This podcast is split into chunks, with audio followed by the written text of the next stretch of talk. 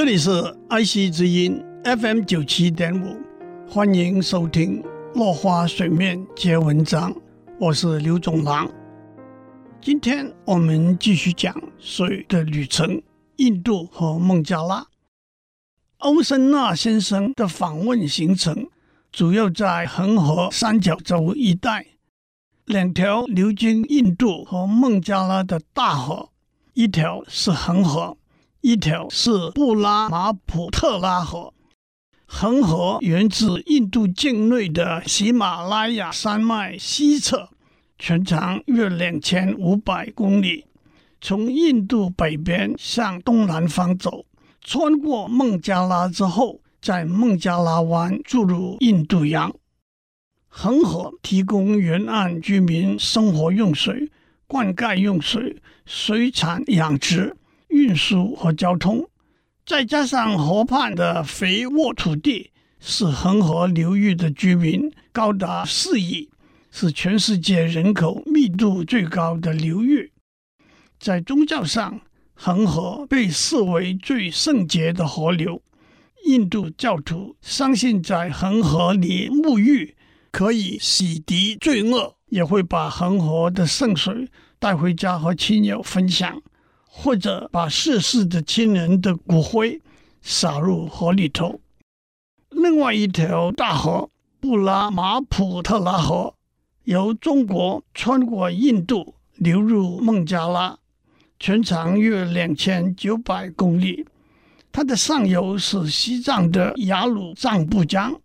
源自喜马拉雅山中段，注入印度之后被称为布拉马普特拉河。再由东向西穿过印度，向南转入孟加拉，在孟加拉被称为雅穆纳河，与恒河汇流后注入孟加拉湾。恒河和布拉马普特拉河是两条重要的大河，最严重的问题当然是水量的控制。印度在一九八零年代建造了一座法拉卡大坝。导引恒河的河水供印度农民灌溉使用，同时也让贯穿加尔各答的胡格利河水量增加，带来河畔的繁荣。二零一零年，中国在雅鲁藏布江提出了兴建水坝的计划，即便中国保证这个计划不会影响流入印度的水量，但是水坝的出现，却减低流到孟加拉的水量，让孟加拉可耕地的面积几乎缩小一半。而且，当这两条河带来的淡水流量不足以抵消海湾涨潮带来的海水盐分的时候，许多孟加拉湾口的稻米等农作物生物就受到影响。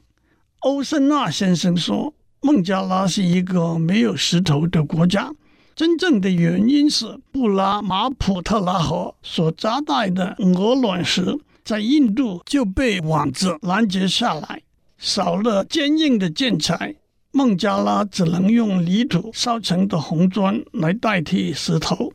同样的道理，上游的水生动物也被拦截，换来注入河水的污染物，通通被冲到下游。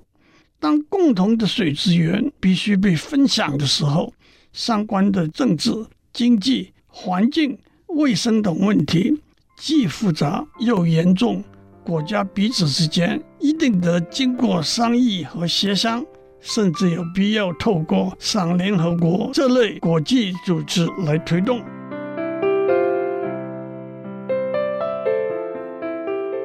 以上内容由台达电子文教基金会赞助播出。